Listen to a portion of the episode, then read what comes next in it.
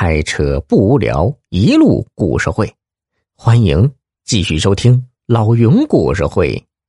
杀猪悟道，师傅，这猪是我家的。黑和尚怔了怔，打量打量他们一家三口，又瞧瞧地上的猪，似乎明白了，哑然失笑：“哈哈，你们要杀猪吗？”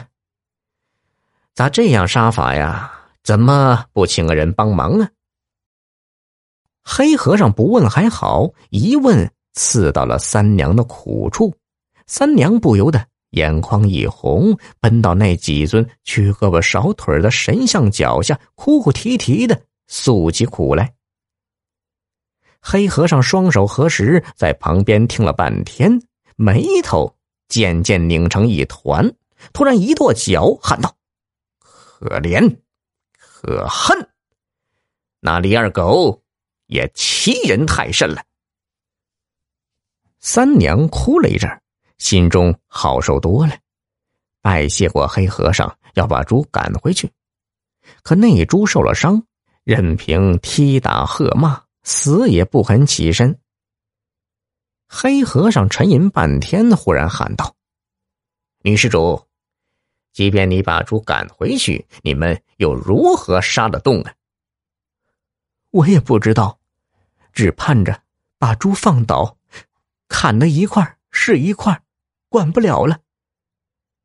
黑和尚摆摆手，转身面朝神像拜了一拜，又冲地上的大肥猪拜了一拜。猪啊猪，我本以为你有灵性。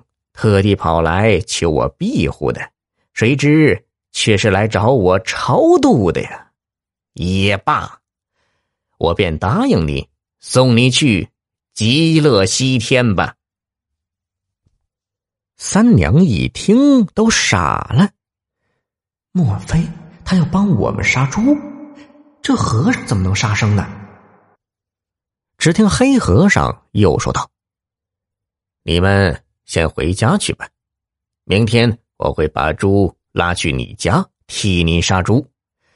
女施主不妨去请那李二狗来吃肉，别人怕他，我可不怕。我要让他看看，天下不止只有他会杀猪的。三娘一听，又惊又疑，问道：“师傅，您要帮我杀猪？可你是？”出家人呢，怎么能让你杀猪呢？无妨，无妨。不说你不知啊，我这个和尚只是自认的，人家寺庙的师傅都不肯收我，我便自己给自己出了家。放心吧，我出家前也是杀猪的，手艺没丢。三娘又惊又喜。想起自己曾对李二狗说过，哪怕请和尚杀猪，也不要他帮忙。没想到居然成真了，看来这都是天意。三娘急忙谢过黑和尚，又为难的说：“自己家里除了手上这把菜刀，什么也没有。”黑和尚哈哈一笑，冲他挥挥手：“ 不要紧，我有。”三娘回去后。果真照黑和尚的吩咐，跑到集市上去请李二狗吃肉。李二狗一愣，随即嬉皮笑脸的一口答应：“ 嘿嘿，好，好，好，明日一定去三娘家。”第二天一早，三娘起床便烧好了一锅水，等着黑和尚来。过了一会儿，李二狗哼着小曲儿先到了。